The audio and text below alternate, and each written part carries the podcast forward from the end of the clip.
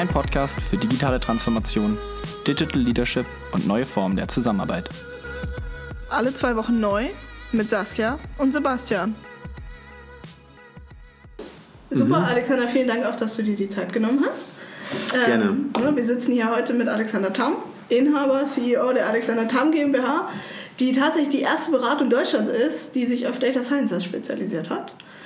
Ähm, Alexander, wenn du uns vielleicht einfach mal kurz erzählst, wer du bist, was du bisher gemacht hast, das wäre super. Gerne. Ja, erstmal vielen Dank für die, für die Gelegenheit.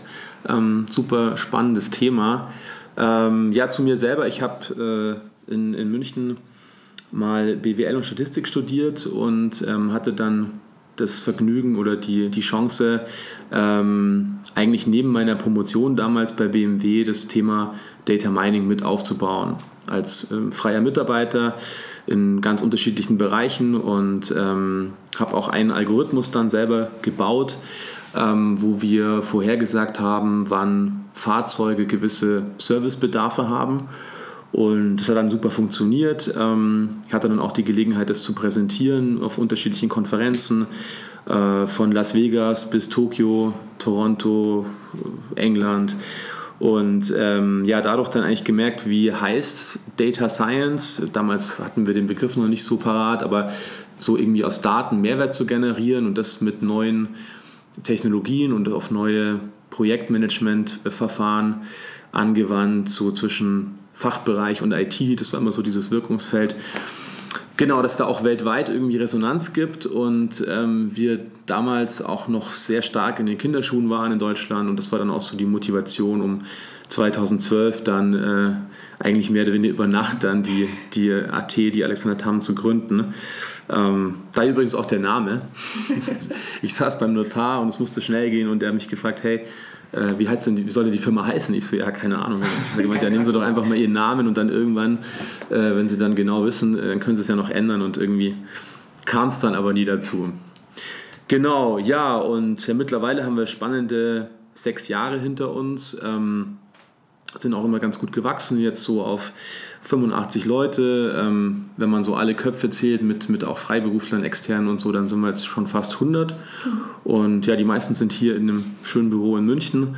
Und dann haben wir eben noch ein kleines Office in Berlin. Genau, ähm, ja, was wir jetzt machen, so vom Schwerpunkt her, ist halt wirklich ähm, Data Science, Datenprojekte implementieren. Also wir, wir programmieren sehr viel. Ähm, wir machen aber auch Datenstrategie, weil wir einfach über die vielen Projekte so ein bisschen gelernt haben, worauf es halt ankommt, was man in Unternehmen für Fähigkeiten braucht, damit solche Projekte eben auch gut funktionieren.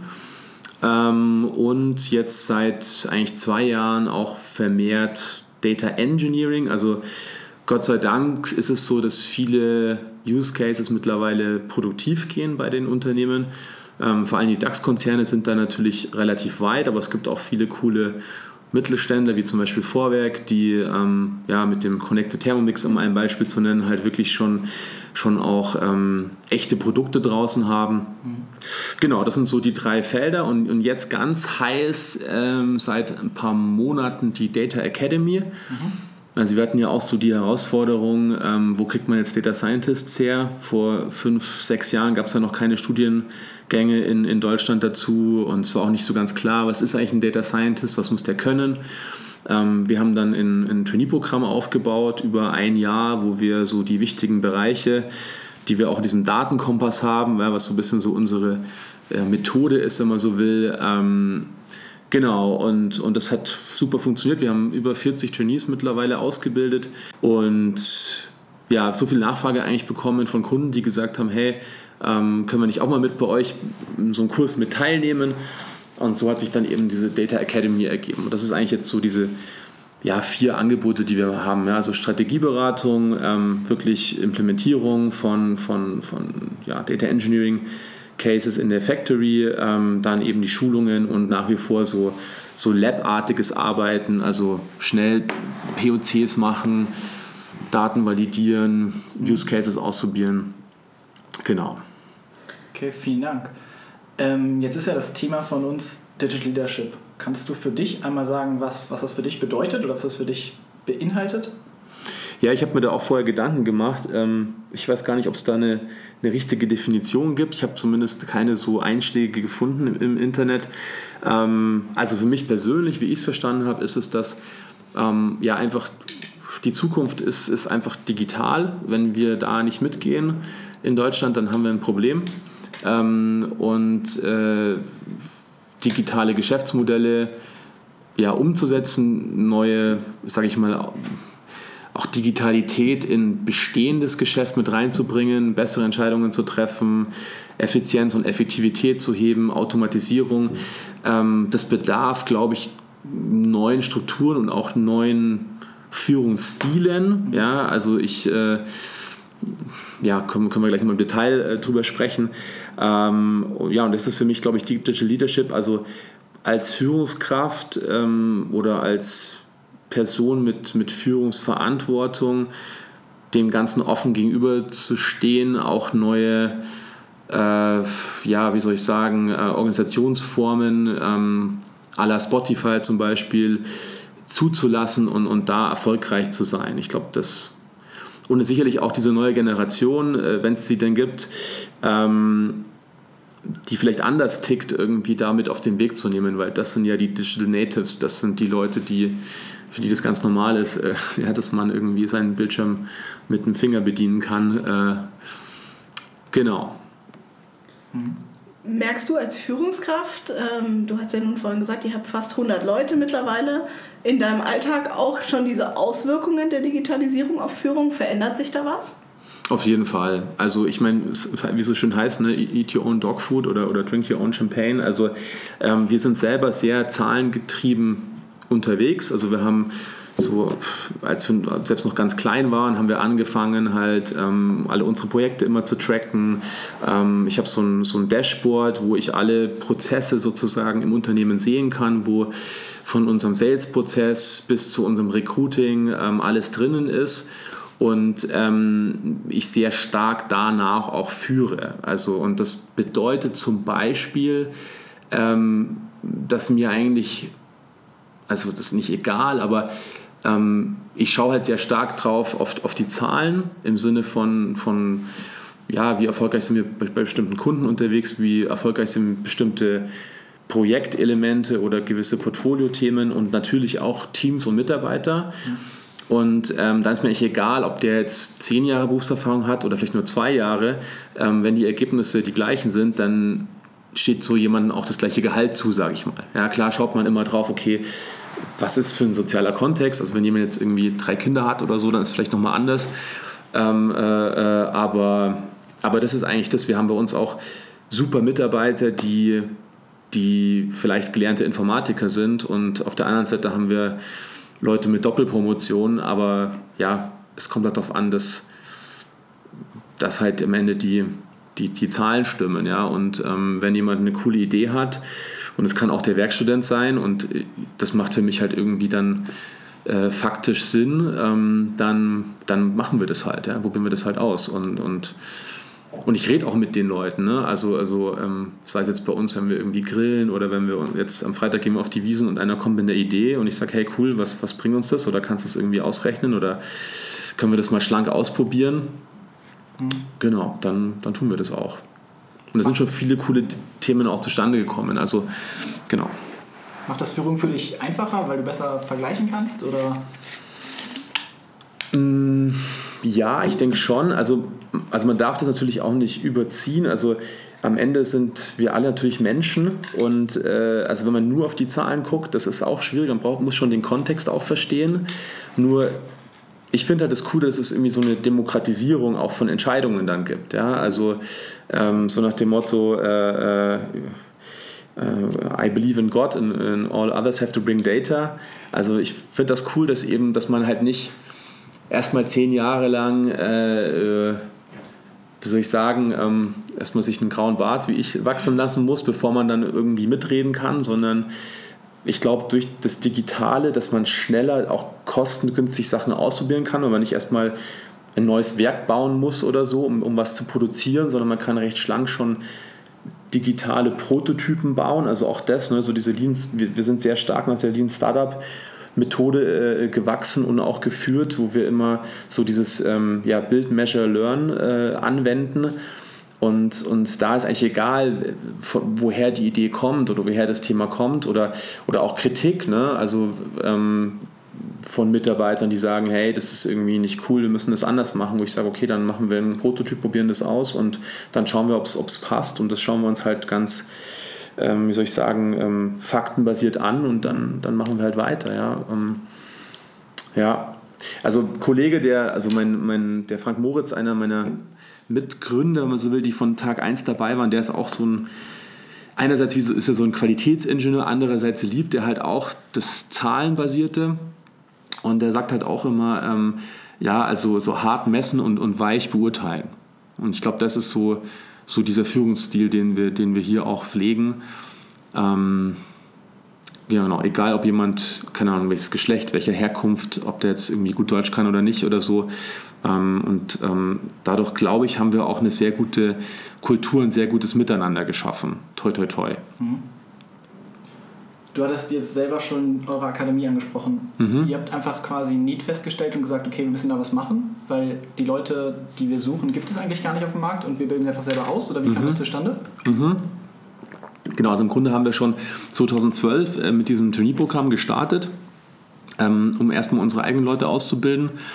Und dann kam es eigentlich immer mehr, dass halt Kunden gefragt haben, ja, hey, äh, kann ich auch mal bei euch so eine Python-Schulung machen oder kann ich mich mal eine Woche neben den Kollegen setzen, wenn der einen Algorithmus programmiert oder so. Ja? Und wir sind von Anfang an schon mit dem Anspruch rangegangen, dass wir unsere Kunden und Partner befähigen. Also wir wollten immer natürlich loyale Kunden, aber also eine Verbundenheit und keine Gebundenheit. Ja? Ich hatte das selber so ein bisschen manchmal gesehen, wie so auch andere Firmen vielleicht arbeiten, also Marktforschungsinstitute zum Teil oder so, wo ich mir dachte, so hey, das das nervt doch einfach nur, wenn du dann für jede Analyse immer zahlen musst und dir keiner erklärt, wie es funktioniert und du musst es dann irgendwie glauben. Und gerade bei dem, was wir tun, ist es halt, ähm, es ist ein Vertrauensgut, ja, also man kann halt, wie beim Zahnarzt, du kannst halt relativ schlecht beurteilen ähm, am Anfang, ob das jetzt richtig oder falsch ist. Es, es ist dann, eine Prognose bewährt sich dann, wenn die Zeit sozusagen, für die ich prognostiziert habe, dann eintritt. Aber am Anfang muss man erstmal vertrauen. Ja? Und wenn ich halt das, was ich da tue, wenn ich irgendein neues Netz programmiere und keiner kann das irgendwie nachvollziehen, was da passiert, ähm, dann, dann ist es halt schwierig, gerade so in unserem deutschen Kulturkreis und gerade wenn man mit Ingenieuren arbeitet, ja, weil die wollen natürlich verstehen, was da passiert und die wollen das auch im Zweifelsfall halt auch ihrem Chef erklären können. Und jetzt natürlich auch mit DSGVO und so weiter noch viel stärker, weil ich Zweckgebundenheit habe in der Nutzung von Daten. Das heißt also, berechtigterweise wollen auch die Kunden verstehen, was mit ihren Daten passiert und warum die jetzt gesammelt werden oder nicht. Und ähm, genau, ja, und das alles irgendwie auszubilden, ähm, um wieder den Bogen zu deiner Frage zu, äh, zu spannen, ähm, das war von Anfang an halt ein großer Bedarf. Und ähm, ja, als wir dann gesehen haben, dass Kunden immer mehr anfragen und wir die nicht mehr alle in unsere eigenen Kurse mit reinsetzen können, weil wir sonst keinen Platz mehr für unsere eigenen Leute haben, ähm, kam halt die Idee auf, das dann wirklich auch als Academy anzubieten. Und hatten wir ein bisschen Glück, weil durch die Kooperation mit der LMU, mit dem äh, Professor Kröger, Pierre Kröger, ähm, äh, ja auch die Wissenschaft sozusagen interessiert war ähm, und wir dann gesagt haben, komm, dann, dann machen wir das so als, als Gemeinschaftsprojekt und genau und läuft sehr gut an. Also sowohl die Kurse, die man einfach auf unserer Webseite buchen kann, der Machine Learning-Kurs zum Beispiel, der war ziemlich schnell schon ausverkauft. Ähm, aber auch die anderen Kurse merken wir, dass ja, Nachfrage ist auf jeden Fall da. Und das passt auch für uns wieder, für unsere Mission, dass wir eben auch ein Stück weit Deutschland und Europa da nach vorne bringen. Ähm, ich selber hab ja, bin ja auch Mitgründer, durfte da mit dabei sein bei der Gründung von dem KI-Bundesverband, ähm, wo das auch so eine Maxime ist, dass wir eben ja, Ausbildung schaffen, ähm, Awareness generieren für das Thema künstliche Intelligenz, Daten, ähm, weil ja oft halt irgendwie noch Vorurteile da sind. Viele haben Angst, dass sie irgendwie dann ihren Job verlieren und durch einen Algorithmus ersetzt werden oder so. Ähm, und wir gerade hierzulande halt noch zu wenig die Chancen sehen. Und ich glaube tatsächlich, wir haben eine sehr gute ethische Einstellung zu dem Thema. Also das ist menschzentrierte Nutzung von KI, ja, also ähm, dass wir ja einfach die Maschinen nutzen, um unsere Arbeit zu erleichtern, um vielleicht dann auch weniger zu arbeiten, ultimativ am Ende. Vielleicht im Vergleich zum westlichen, äh, wo man vielleicht sehr stark kapitalistisch rangeht. Ja, ähm, äh, und auf der anderen Seite vielleicht im Vergleich zu China, wo es, so ein bisschen Richtung, ich sag mal, ähm, Sozialismus 4.0 geht, ähm, wo man dann Planwirtschaft endlich hinkriegt, weil man eben Big Data dafür nutzt. Ja, ich will jetzt nicht zu politisch werden, aber ich glaube, dass wir eine sehr gute Einstellung dazu haben generell, auch eine gute Skepsis. Ja, was darf man, was darf man nicht. Nur das Problem ist, wenn wir wirtschaftlich in unserem Wirtschaftsraum nicht relevant sind mehr, weil wir halt eben nicht diese Amazons und Googles und Tencents und wie auch immer oder Alibabas haben, dann, dann können wir halt noch so, noch so eine gute Einstellung haben, eine ethische. Wir sind halt, es fragt uns halt keiner. Ja? Und, und deshalb ist, ist das meine Mission und auch die in der Firma, dass, dass wir eben ja, einfach helfen, dass wir, dass wir hier relevant bleiben, hierzulande. Und ähm, und für mich ist halt digital, das hat der Alex Borik bei euch aus, aus der Firma auch äh, mal schön gesagt, äh, Digital ist Data plus X. Ähm, also wenn man sich digitale, erfolgreiche Geschäftsmodelle anschaut, dann spielen Daten dort immer eine sehr wichtige Rolle, um halt den User besser zu verstehen, um das Produkt zu verbessern kontinuierlich, ähm, um, um Feedback-Kanal zu schaffen. Ähm, und, und ja, und also Daten sind eben da ein ganz, ganz wichtiger Bestandteil. Aber, und das sagt sozusagen das X, Daten alleine bringen jetzt erstmal noch keinen Mehrwert. Das heißt, ich muss eben, ich brauche immer einen Use Case, einen Anwendungsfall oder, oder ja, einen, einen Inhalt, äh, den die Daten dann sozusagen ja, befeuern, verbessern können, etc. Und, und ich glaube, da ist dann auch die Herausforderung wiederum in der Führung. Mhm. Ja, weil ich, ich sehe das halt oft, dass, dass strategisch gesagt wird, okay, jetzt machen wir halt alles neu, ja, wir sind jetzt ein Konzern und wir erfinden uns komplett neu und wir machen irgendwie einen Innovationsbereich, Labor, wie auch immer, das, das wir irgendwie in Silicon Valley packen oder nach Tel Aviv oder ja, wo auch immer ich auch die Talente finde, vielleicht auch München, ja, oder Berlin, aber ich bin vielleicht irgendwie sehr weit weg von dem Kerngeschehen und das ist gut, um schnell zu sein, nur was ich dann oft sehe, ist, ähm, man braucht dann halt doch die, die erfahrenen Kollegen, die sich in dem bestehenden Geschäft auskennen, weil ähm, ich glaube nur, dass, dass man nur erfolgreich sein kann, wenn wir uns zum Beispiel Rio anschauen, die nutzen halt diese Erfahrung ähm, äh, über das Geschäft mit, mit Logistik und, und LKWs und so weiter ähm, und, und äh, Connected äh, Trucks sozusagen um dann einen neuen coolen Service anzubieten, ähm, wo man gegenüber einer Google oder so ja einfach einen Vorteil hat, weil man halt diese Erfahrung aus dem bestehenden Geschäft hat. Ähm, und, und da muss man aber, um diese Erfahrungen zu nutzen, natürlich auch mit den Kollegen reden, die das halt seit 30, 40 Jahren machen und muss die mitnehmen auf die Reise. Und da sind wir wieder ganz stark beim, beim Thema Kommunikation, Kultur, Führung. Ähm, weil auf der einen Seite muss ich dieses Neue zulassen auf der anderen Seite muss ich aber auch die, die bestehenden Kollegen halt mitnehmen auf die Reise. Ja? Und, und ich habe eigentlich, also die meisten, sage ich mal, ähm, Leader, die dann so aus, aus dem Silicon Valley kamen und dann gesagt haben, okay, wir disrupten uns jetzt hier selber und so durch die Unternehmen gelaufen sind und gesagt haben, so dein Job, dein Job, dein Job, ja, brauchen wir morgen nicht mehr, weil ich baue einen coolen Algorithmus. Denen ist irgendwann mal meistens dann die Puste ausgegangen. Ja, ähm, weil natürlich erzeuge ich dann äh, Reaktanz. Ja, natürlich sagt dann äh, derjenige, der seit, keine Ahnung, 40 Jahren da in der Gießerei ist und, und sich nur so an der Schmelze riecht, so nach dem Motto, um zu gucken, ob da jetzt alles äh, läuft oder nicht. Und wenn dann irgendwie so einer kommt, so ein Data Scientist und sagt, ja, hey, komm, ich, ich, äh, ich programmiere da mal schnell was und dann ist deine 40 Jahre Erfahrung hinfällig, das, das hat eigentlich noch nie geklappt. Also wir haben immer dann erfolgreiche Projekte gemacht, wenn wir irgendwie gemeinsam gearbeitet haben. Wenn die IT mit im Boot war, ja, die das dann irgendwann ja auch mal betreiben muss, ähm, wenn die Fachbereiche und auch die erfahrenen Kollegen im Boot waren und wir auf Kundenseite auch innovative Kollegen hatten, ähm, ja, die dann sicherlich ein bisschen vielleicht frischen Drive noch mit reinbringen, aber nur so dieses, dieses Gesamte hat eigentlich dann funktioniert am Ende des Tages. Mhm. Und da ist halt Führung, Kommunikation, äh, ähm, Aufklärung sozusagen, ist das ein ganz wichtiger Bestandteil. Du hast uns ja jetzt auch schon ein paar Beispiele gegeben, wie ihr bei AT so mit dem Thema Daten umgeht, auch in Bezug auf Führung. Jetzt mal nochmal einen Schritt zurück. Welche Rolle spielt denn deiner Meinung nach das Thema Big Data für erfolgreiches Führen in einem digitalisierten Zeitalter?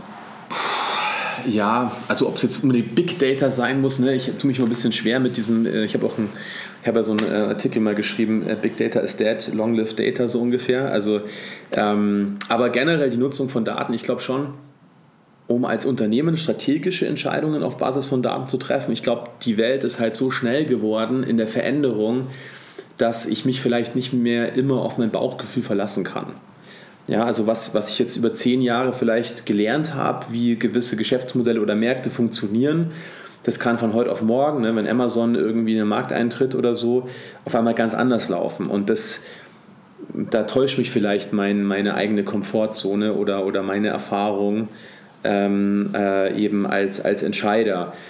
Und, und auf der anderen Seite dieses Thema Demokratisierung von Entscheidungen. Also ich glaube, wenn, wenn, wenn ich einen datenbasierten Führungsstil habe und ähm, ja eben auch dann der Werkstudent sozusagen kommen kann, der 18-Jährige und der eine Analyse vorbereitet hat, wo er sagt, hey, wir müssen eigentlich hier in einen anderen Markt nochmal mit reingehen oder wir bekommen da einen neuen Wettbewerber, der eigentlich bisher gar nicht für uns relevant war, aber irgendwelche Geschäftsbereiche zum Beispiel, die, die verschwimmen gerade zunehmend, ähm, dann finde ich es eigentlich cool, wenn man wenn man demjenigen dann zuhört, wenn man sich die Fakten sozusagen anschaut. Und das ist, glaube ich, schon ein gewisses Umdenken ähm, im Vergleich, ja, vielleicht zu sehr hierarchisch geprägten Entscheidungsmustern. Und, ähm, und was auch damit einhergeht, ist das Thema Geschwindigkeit. Ne? Also je mehr ich sozusagen Entscheidungen in gewissen sicherlich Bahnen oder, oder ja, so, so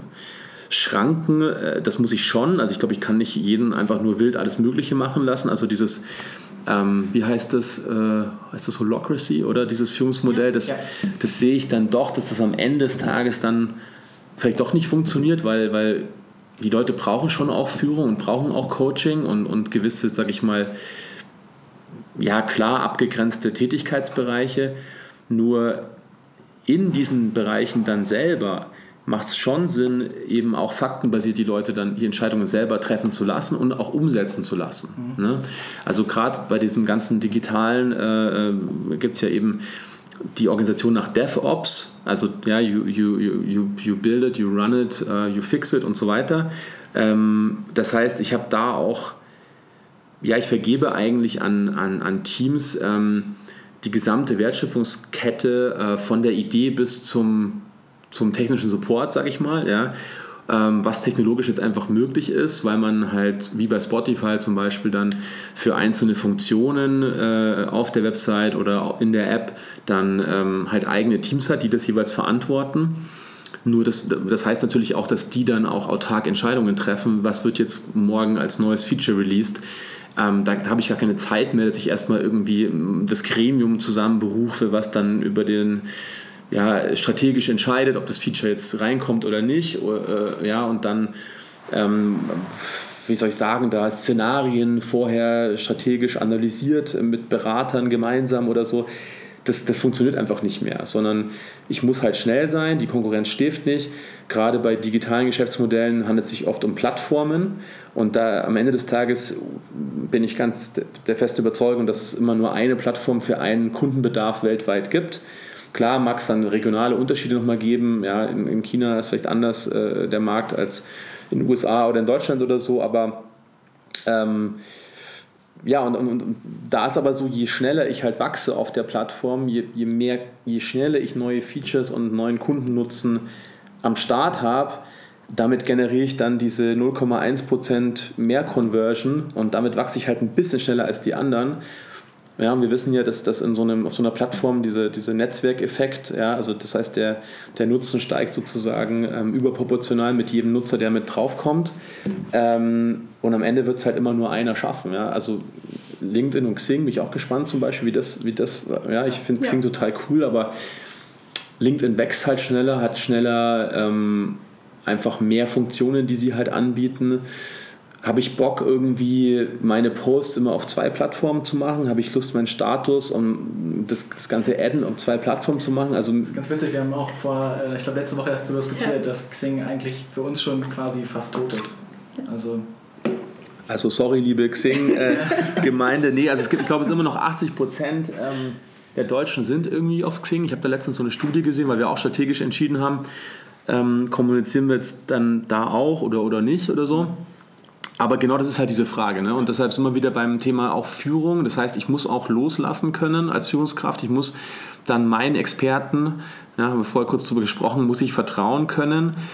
Ähm, und auf der anderen Seite kann ich natürlich dann auch besser vertrauen, wenn ich mir die Zahlen anschaue. Ja?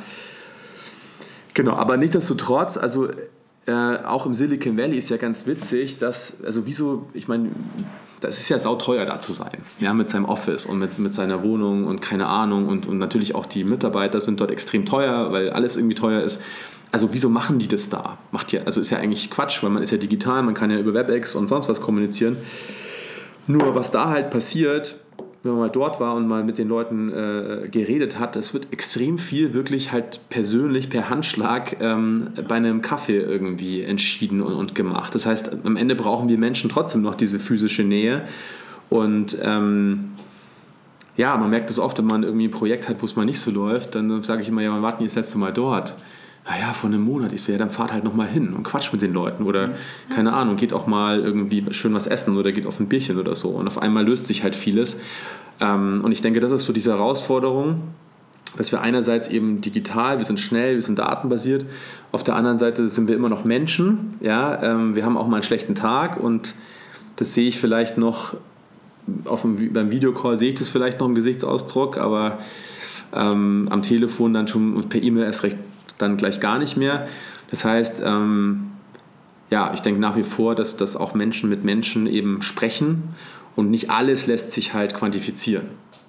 Und gerade beim Thema Performance-Messung auch, ne, es ist schon es ist auch ein Datenschutzthema. Also ähm, ich, ich, ich kann nicht jeden einzelnen Mitarbeiter messen. Ist vielleicht auch nicht gut, wenn, wenn ich das wirklich auf einem großen auf einem großen Skala sozusagen einfach mache und immer die letzten 10% unten rausschmeiße, ähm, weil natürlich auch nicht immer sichergestellt ist, dass ich das, dass ich das Richtige messe. Ähm, also keine Ahnung, wir haben auch Kollegen, die, die halt äh, jetzt zum Beispiel, wir machen jetzt gerade äh, mit, mit äh, Redi, das ist ein ähm, sozusagen so eine Art Integrationsprojekt für, für die also für Newcomer, also viele Geflüchtete eben auch dabei, ähm, denen, denen, denen Programmieren beigebracht wird, IT-Skills. Wir, wir machen auch einige der Schulungen sozusagen pro bono mit den Kollegen dort und da sind auch bei mir jetzt Kollegen dabei, die sich da extrem engagieren und ich finde es total cool. Ähm, hat für uns auch einen, wie soll ich sagen, einen unternehmerischen Nutzen, weil äh, wir da, auch dadurch auch wieder neue Talente vielleicht finden. Ja. Ähm, äh, aber ja, die Kollegen, die das machen, die haben vielleicht gerade ein bisschen weniger Fakturierbarkeit beim Kunden als andere. Ja, ähm, äh, aber das ist durchaus gewollt. Das heißt, wenn ich jetzt nur diese Liste der Faktorierbarkeit mir anschaue und den Kontext nicht kenne, ähm, dann würde ich vielleicht sagen, oh, das, das sind jetzt irgendwie keine Top-Performer, aber im Gegenteil, das sind absolute Top-Performer, weil die ja eben was Nachhaltiges tun und weil sie uns auch wiederum helfen, dann entsprechend halt zum Beispiel an, an neue Talente zu kommen. Mhm. Wir hatten eben vorab schon mal kurz darüber gesprochen. Was denkst du denn, wie tief müssen Führungskräfte in Zukunft einsteigen in das Thema? Also wird Ihre Führungskraft in Zukunft eigentlich im Prinzip auch so ein Sechstel Data Scientist sein? Oder wie siehst du das? Also ich glaube, also was ich ganz spannend fand, wir hatten bei uns auf dem Data Festival, äh, das machen, haben wir dieses Jahr zum ersten Mal gemacht, so, eben so eine Konferenz, wo wir viele zusammengebracht haben, ähm, wirklich Anwender. Ähm, und da hatte ich ein cooles Gespräch mit dem ähm, äh, äh, der, der Big Data, also der Data Engineer ähm, Chef sozusagen von Zalando.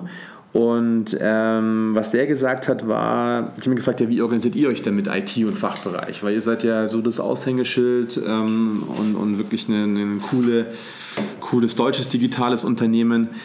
Ähm, und er meinte, ja, wir haben unsere IT abgeschafft. Und ich so, hä, was? Wie, wie, wieso das denn? ja, also ja, nee, nee, also nicht falsch verstehen, aber wir machen, wir unterscheiden nicht mehr zwischen IT und Fachbereich, sondern also IT ist Business und Business ist IT. Und, ähm, und bei uns ist jeder sozusagen halt ITler und, und, und jeder ITler muss verstehen, dass wir, was wir halt verkaufen, ja, mhm. und, und, und, ein Gefühl für das Produkt haben. Und das, die sind natürlich da schon sehr, sehr weit. Aber ich glaube, tendenziell wird es so werden, wie es jetzt mit Excel ist. Also ich meine, in jedem Fachbereich hast du irgendwie einen Excel-Crack sitzen, der halt VBA programmieren kann und der irgendwie weiß, wie man eine Pivot-Tabelle macht und äh, dir schnell mal was zusammenklickt mit Daten. Ähm, und ich glaube, so wird es auch werden. Also Gardner hat es mal den Citizen Data Scientist genannt. Äh, ich bin so ein bisschen holprig den Begriff, aber im Grunde, ja, also nicht jeder muss den mathematischen Beweis führen können oder ja, wieso jetzt ähm, ein Entscheidungsbaum so funktioniert, wie der funktioniert oder, oder ein neuronales Netz oder so. Ähm, aber ich glaube schon, dass dadurch, dass die Tools auch immer besser werden und auch immer mehr automatisierbar ist, also Automated Machine Learning ist ja gerade ein, ein, super spannender Trend auch in dem Bereich, ähm, wird es schon so sein, dass, dass diese Methoden mehr Anwendung finden, einfach in den, in den Fachbereichen. Und ich glaube, da muss es auch hin. Natürlich ist die IT der, der wichtige Enabler und IT hat die Plattform und äh, schaut auch, dass, dass sozusagen das alles irgendwie läuft. Aber die, die Daten müssen in das Business und nicht das Business in die Daten. Ja? Also das heißt, ähm, am Ende da, wo Entscheidungen getroffen werden, da, wo Geschäftsmodelle realisiert werden, da, da muss ähm, die Befähigung stattfinden. Und, und um deine Frage zu beantworten, ja, ich glaube schon, dass auch die Führungskräfte dann eben äh, verstehen müssen, was da eigentlich läuft. Also wie gesagt, nicht den mathematischen Beweis führen, aber was der Unterschied zwischen Data Warehouse und Data Lake ist und wieso man irgendwie beides braucht. Mhm. Ähm, oder, oder dass ein neuronales Netz halt schwer interpretierbar ist, dafür aber gut für die Bilderkennung geeignet ist. So, sowas, ja, dass man so ein bisschen challengen kann. Also bei uns ist auch so, alle unsere Projektleiter, die haben alle ähm, auch eine Ausbildung durchgemacht bei uns, weil ich sonst gar nicht in der Lage bin, auch zu challengen, was, was, was mir meine Experten sagen. Ja, wenn die sagen, hey, das dauert jetzt irgendwie drei Monate, das zu realisieren, dann, wenn ich gar nicht weiß, was derjenige da tut, ähm, wie soll ich denn das dann hinterfragen oder soll sagen, hm, das ist aber komisch, weil ich glaube, das müsste man eigentlich in zwei Wochen hinkriegen, probier es doch mal links rum statt rechts rum. Und, da sind wir wieder beim Thema Führung und Generation Y vielleicht, also Authentizität oder authentische Führung ist, glaube ich, ganz, ganz wichtig. Ja, ich kann dummerweise kriege ich diese, diese neue Generation nicht mehr so geködert über so das, hey, kriegst einen Firmenwagen, ja, aber jetzt halt bitte die Klappe und mach, was ich sag oder ja, ich kriegst einfach jetzt halt irgendwie 30% mehr Gehalt, ja. Also dieses Autoritäre, was vielleicht mal früher funktioniert hat, das funktioniert halt nicht mehr. Oder sagen, hey, pff, dann kein Bock, dann mache ich halt Sabbatical. Ja? Dann gehe ich halt nach Bali und da chill ich dann halt erstmal ein halbes Jahr und lebe halt für, keine Ahnung, 500 Euro im Monat. Braucht dein Geld nicht. Ja? Und das in Kombination mit dem Fachkräftemangel äh, ist es eben so, dass wir den Arbeitnehmermarkt und keinen Arbeitgebermarkt haben. Und ja, und um authentisch zu sein, muss ich schon verstehen, äh, was meine Mitarbeiter tun.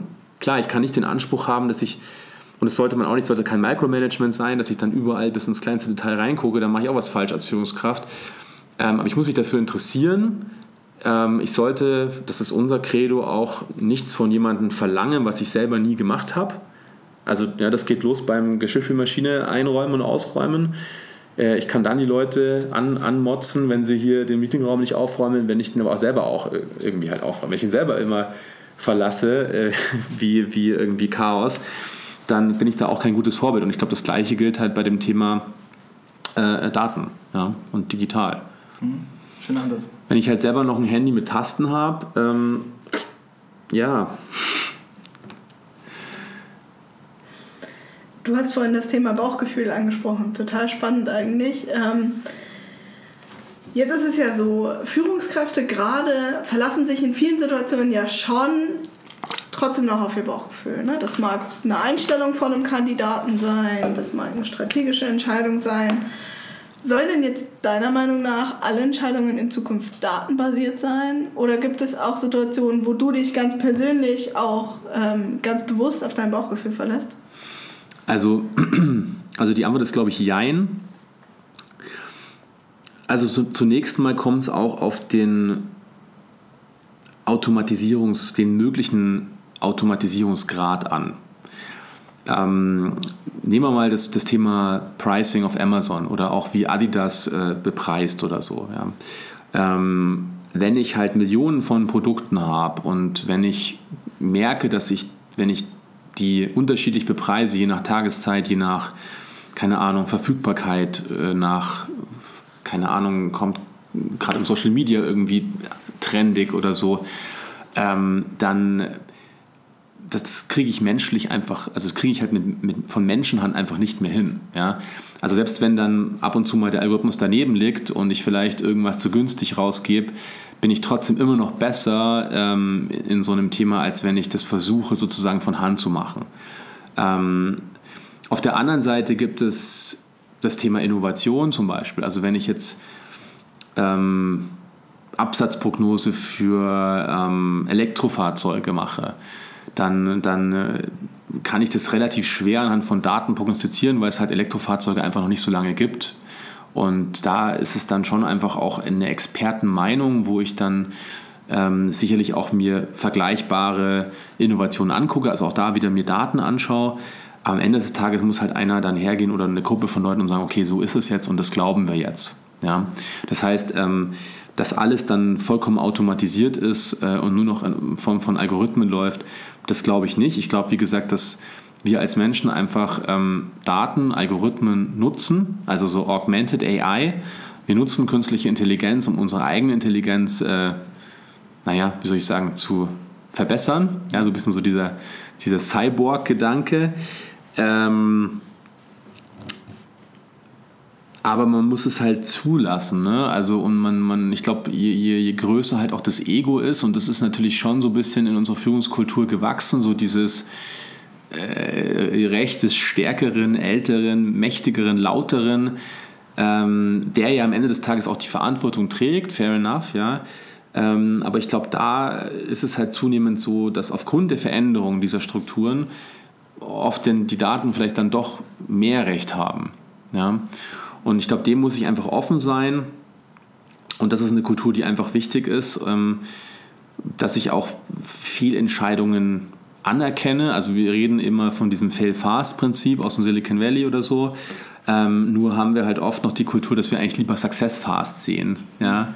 Und gerade in dem mittleren Management, ähm, wo ich mich hocharbeite, ähm, da ist es halt oft so, dass ähm, Erfolge weniger wert sind als Misserfolge äh, oder was heißt wert sind. Also das halt, ja, wenn ich halt einmal was, eine falsche Entscheidung getroffen habe, dann hängt mir das viel länger nach, wie wenn ich zehn gute oder richtige Entscheidungen getroffen habe. Und, ähm, und ich glaube, da, äh, ja, solange ich halt die bestmögliche Entscheidung auf Basis der Daten und auf Basis meiner Erfahrung getroffen habe ähm, und dann stellt sich das vielleicht doch als falsch heraus, okay, dann ist es halt so. Aber dann geht es eigentlich darum, wie schnell schaffe ich das daraus zu lernen ähm, also wie schnell schaffe ich diesen Build, Measure, Learn-Zyklus zu fahren, um einfach sukzessive besser zu werden. Und ich glaube, das ist das, woran ich eigentlich Führungskräfte messen sollte. Ja? Also nicht daran, wie viele falsche, wie viele richtige Entscheidungen wurden getroffen, sondern wie schnell schafft es diese Person eigentlich zu lernen. Ja? Ähm, und wie schafft es auch die Person, so eine Lernkultur auch ähm, ja, im Unternehmen und in, bei den Mitarbeitern zu verankern. Das heißt, vielleicht muss man auch so ein bisschen von den, von den KPIs, wenn man so will, also von den ähm, Messgrößen dort umdenken. Ähm, und äh, das ist natürlich ganz, ganz spannend. Ja. Ähm, also auch beim Thema Datenstrategie, ähm, also wir halten nichts davon, so, so Datenstrategie nur mit Slides zu machen. Also ja, also sechs Monate lang äh, viele Slides zu produ produzieren, wie man das aus, aus ähm, klassischen Strategieprojekten von Strategieberatungen kennt. Und dann nach sechs Monaten schaut man das erste Mal rein in die Daten oder spricht das erste Mal mit den Nutzern und merkt, hoppala, mhm. das klappt ja alles gar nicht. ja? Ähm, also das, das, funktioniert so einfach nicht mehr. Ja? Ähm, klar, wenn man jetzt eine neue Baureihe plant oder so, dann, dann hat man Erfahrung, dann kann man das sozusagen ausrollen über, über ja, auch erstmal strategisch und so weiter. Nur bei dem Thema digital und, und eben Daten ist alles so veränderlich. Es kann sein, dass jetzt Facebook zum Beispiel morgen ein neues Open Source Modul launcht ähm, von einem neuen Machine Learning Modell für, keine Ahnung, Texterkennung äh, oder so. Und auf einmal ist alles, worauf ich bisher gesetzt habe, passé, weil das so viel cooler funktioniert, dass ich das dann verwenden kann. Und das, das erleben wir halt tagtäglich. Ja.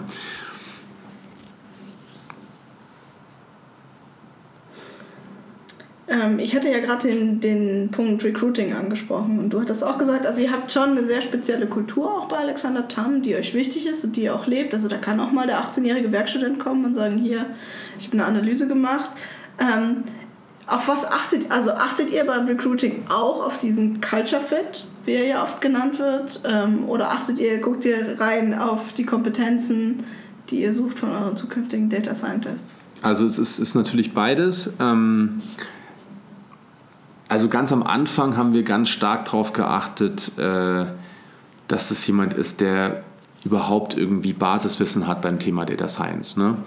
Ähm, das war erstmal so am Anfang wichtig, weil es halt einfach wenig gab da draußen. Mittlerweile ist es ja glücklicherweise so, dass es noch andere Ausbildungsprogramme gibt, auch in den Unis und so weiter. Und wir haben halt gemerkt, es kommt tatsächlich so dieses Hire for Attitude, Train for Skills.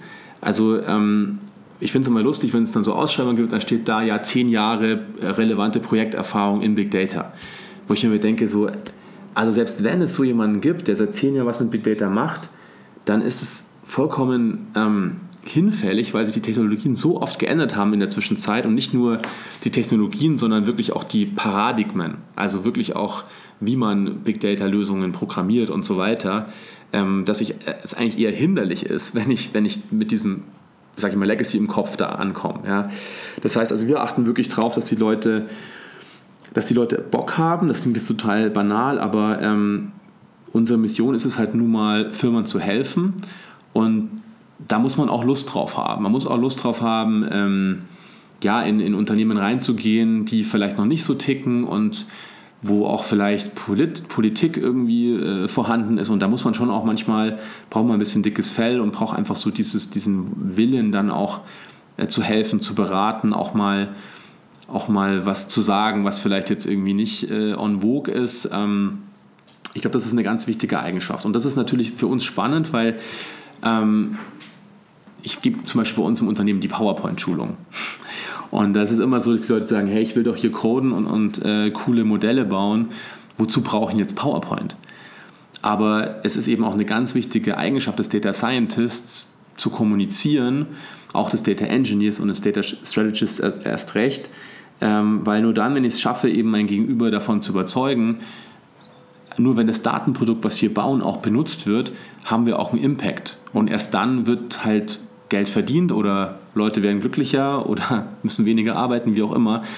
Und dazu muss ich einfach halt kommunizieren können. Und ich muss vor allen Dingen, und das ist auch eine ganz wichtige Aufgabe, deshalb nutzen wir auch viel Design Thinking und so weiter, ähm, weil wir auch erstmal das Problem verstehen müssen.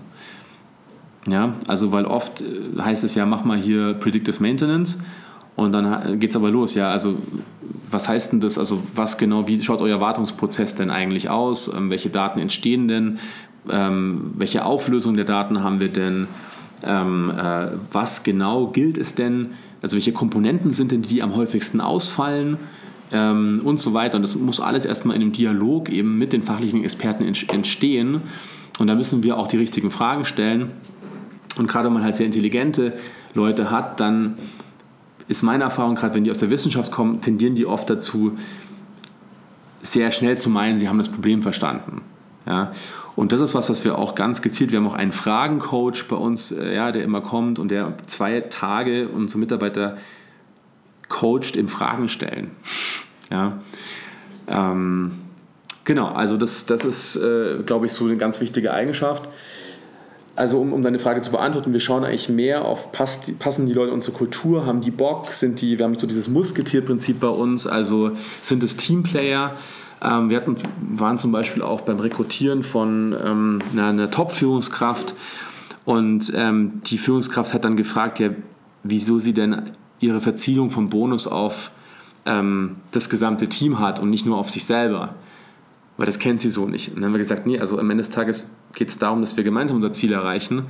Und ähm, da kannst du noch so gut performen. Wir wollen eine Kultur schaffen von dem Miteinander. Ähm, weil gerade in Beratung habe ich es halt oft erlebt, dass sich die Partner irgendwann dann so gegeneinander ausstechen, ja, weil sie dann ihre eigenen Bonus halt optimieren und das ist bei uns Gott sei Dank nicht so. Deshalb ist auch unser Führungs-, also alle unsere Mitarbeiter im Vertrieb sind verzielt auf das Gesamtziel. Ähm, alle unsere Mitarbeiter im Consulting oder in, in, in der Delivery, wie wir das nennen, sind verzielt auf sozusagen den Gesamtfortschritt der Projekte. Ähm, klar messen wir schon auf die einzelnen Teams und sagen, hey, ähm, brauchst du irgendwas, du bist jetzt ein bisschen hinterher oder so, ja, dann, ähm, aber, aber den Bonus oder, oder das Gehalt, das kriegen alle gemeinschaftlich und das funktioniert noch sehr, sehr gut. Mal schauen, wenn wir irgendwann mal vielleicht ein paar tausend Leute sind, dann ist es vielleicht, muss man es noch mal ein bisschen unterteilen, aber ähm, weil das ist nämlich das, was wir oft sehen. Ne? Also man, man hat so eine Maxime, man hat irgendwie gewisse Werte, die hängen dann irgendwo an so einem Board, ja, äh, miteinander, gegenseitiges Vertrauen und so weiter. Nur weder die Organisation noch die Bemessung des Erfolges spiegeln das Ganze wieder. Ja? Und dann wundert man sich, dass diese Kultur, die man mal in so einem fancy Markenworkshop irgendwie erzeugt hat, dass die nicht gelebt wird. Mhm. Ist ja auch entspannt ähm, zum Thema transparent machen von Zielen, zum Beispiel sowas wie ist es bei euch mit Zielvereinbarung? Kann das jeder einsehen oder ist ja. das für jeden ähm, eine private Sache immer noch?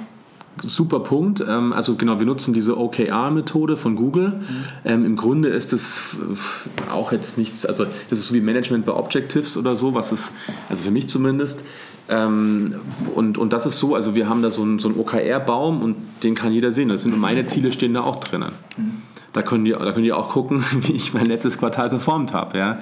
Und ähm, ja, aber das ist cool, weil damit schaffst du irgendwie, finde ich, auch diese ähm, ja, diese, diese, dieses Commitment, also wenn ich als Mitarbeiter weiß, hey, ich arbeite an dem Thema und es zahlt halt zu so 0,037 Prozent auf das Ziel meines Unternehmens ein und das, was mein Unternehmen entscheidet, ähm, das passt auch irgendwie zu, zu dem, was meine Aufgabe ist, dann finde ich, kann ich mich ganz anders identifizieren und das ist halt gerade für die junge Generation so das wichtigste Thema mit.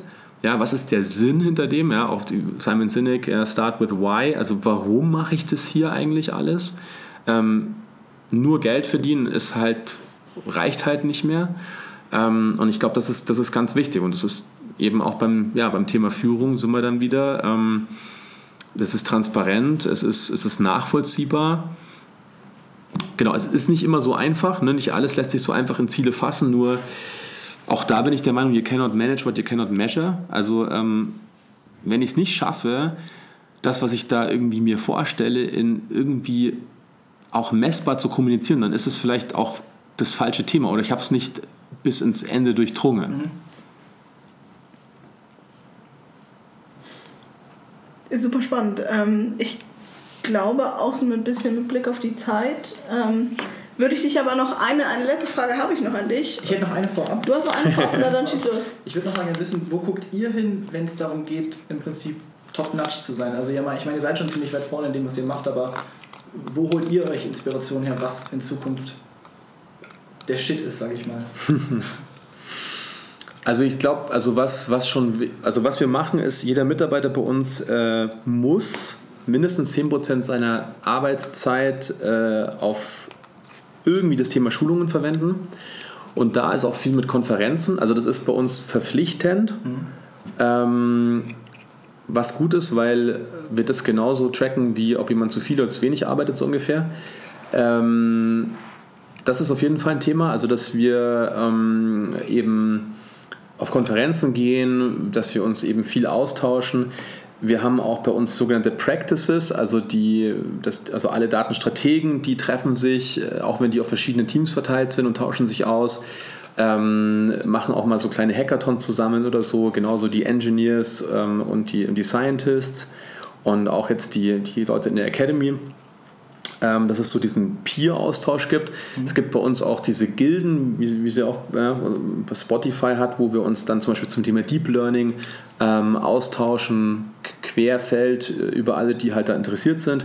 Da werden auch viele Online-Kurse gemacht. Es gibt mittlerweile wirklich coole Online-Trainings, die wir dann gemeinsam machen, ähm, dann irgendwie durchsprechen.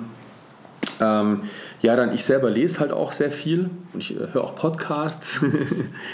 Ähm, ja, und es ist tatsächlich eine Herausforderung, weil es halt einfach so schnell geht äh, in dem, in dem Themenbereich. Also, aber ich glaube, das verbindet uns auch alle. Also, ähm, wenn ich die Leute immer frage beim, beim Einstellen, was sind so die drei wichtigsten Punkte äh, an, an einen Job für dich, dann kommt eigentlich immer so dieses Thema, ja, ich will mich weiterentwickeln, ich will lernen. Also dieses Lifelong Learning, Progress is Happiness mhm. sozusagen. Ähm, das steckt, glaube ich, ganz tief drinnen. Man muss den Leuten halt nur die Chance geben, weil wenn man sagt, ja klar, dann kannst du dann deine Fortbildung ja noch am Wochenende machen, das, das ist halt, das ist halt, das ist, ähm, ja, da schwindelt man sich in die Tasche. Also man muss auch den Rahmen dafür bieten und dann auch, ja, dann muss, einem, muss man auch bereit sein, halt dann gewisse, sage ich mal, dann kurzfristige Umsatzeinbußen äh, in, in Kauf zu nehmen. Aber klar, ich meine, den 10% können die Leute dann nicht beim Kunden sitzen und, und, und abrechnen.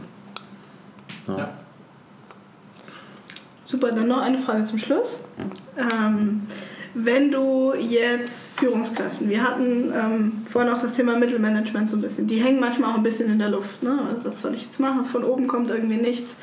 Ähm, drei Tipps geben könntest, was sie vielleicht auch in ihren Teams direkt umsetzen können, um mehr in, in eine Kultur von so datengetriebenen Entscheidungen zu kommen. Was wären das für Tipps? Gute Frage. Ähm, also zunächst mal ähm, gibt es mittlerweile ja, wie auch bei euch im Unternehmen, gibt es ja schon Schulungsangebote in die Richtung. Ne? Wenn wir jetzt VW Foundation Kurse zum Beispiel nehmen oder so. Also das sehe ich schon, dass das Unternehmen auch investieren in Möglichkeiten, sich da weiterzubilden, dass man erstmal da als Führungskraft guckt, hey, was gibt es denn bei uns eigentlich?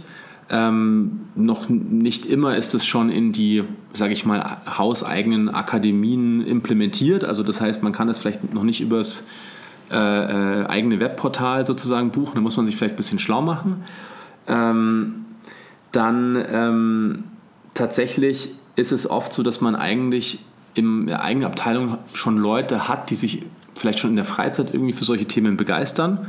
Das weiß man oft manchmal gar nicht. Also dass man da einfach mal, mal rumfragt, äh, wie schaut es eigentlich aus, wer, wer ist da interessiert, was macht ihr so in eurem Privatbereich? Da gibt es viele, die halt hobbymäßig programmieren oder keine Ahnung, sich auch Podcasts anhören oder so in die Richtung. Also einfach mal so das Bewusstsein eigentlich innerhalb der, der Kollegen zu fördern.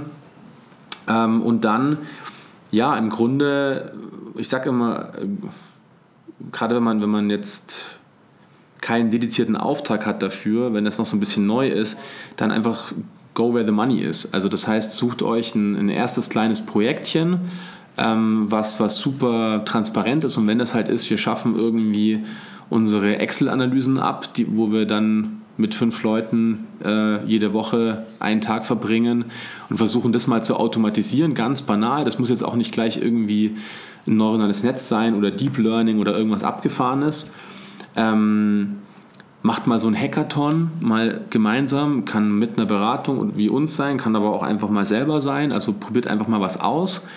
Ähm, ja, einfach Freitagnachmittag Pizza bestellen und, und sagen, okay, ähm, wir, wir, wir nehmen uns jetzt mal so ein Thema vor, was uns echt fuchst. Wie gesagt, was, was, was immer ganz gut funktioniert, was wir viel mit Fachbereichen machen, sind so, so wir nennen das Roadmap-Workshops. Das heißt, wir, ähm, wir treffen uns einen halben Tag oder einen Tag ähm, und bombardieren die erstmal mit, mit Use Cases. Also wir haben da so, so 40, 50 One-Pager, sage ich mal, von Projekten, die sind ganz quer gemischt. Weil meistens ist es ja so, dass erstmal so, ja, nee, wir, haben, wir kommen eh nicht auf Ideen und ach, bei uns klappt das irgendwie nicht, weil A, B, C, D, E, F, G, Hamster hat Herpes und keine Ahnung, was dann so kommt, ja. Ähm, und dann bombardieren wir wirklich, also innerhalb von einer Stunde gehen wir halt so 30 bis 50 solche Projekte durch. Und auf einmal merkst du, wie die, wie die Köpfe anfangen zu rauchen, zu qualmen. Und dann machen wir mit denen so Design Thinking Session und dann haben wir wirklich, also wir waren letztens bei einer Versicherung, da, die hatten jetzt zwei Jahre lang äh, gearbeitet und hatten drei Ideen. So, und wir haben wirklich einen Tag mit denen zusammengesessen. Ich habe gesagt, wir gehen heute mit über 100 Ideen raus. Da haben die mich quasi ausgebucht. Ich habe gesagt, der spinnt doch. Ja, was hat denn der genommen? Und wir sind wirklich, das waren 15 Leute und wir sind mit 130 Ideen rausgegangen nach einem Tag. So, und, und ich glaube, das ist was, da kann man Firmen wie uns nutzen, einfach um so ein, in, in ein bisschen so einen Input zu kriegen. Was ist denn eigentlich alles möglich? Was machen denn schon andere? Naja, und dann geht es halt ins Umsetzen und dann ist man eigentlich schon auf der Data Journey sozusagen, ist man schon den ersten Schritt gegangen. Cool. Cool. vielen lieben Dank. Ja, dann ähm, Alexander, vielen, vielen Dank für deine Zeit heute und vielen Dank für das ähm, durchaus interessante Interview. Ähm, genieß noch die Wiesen schön. Und ähm, Genau. ja, thanks for having us.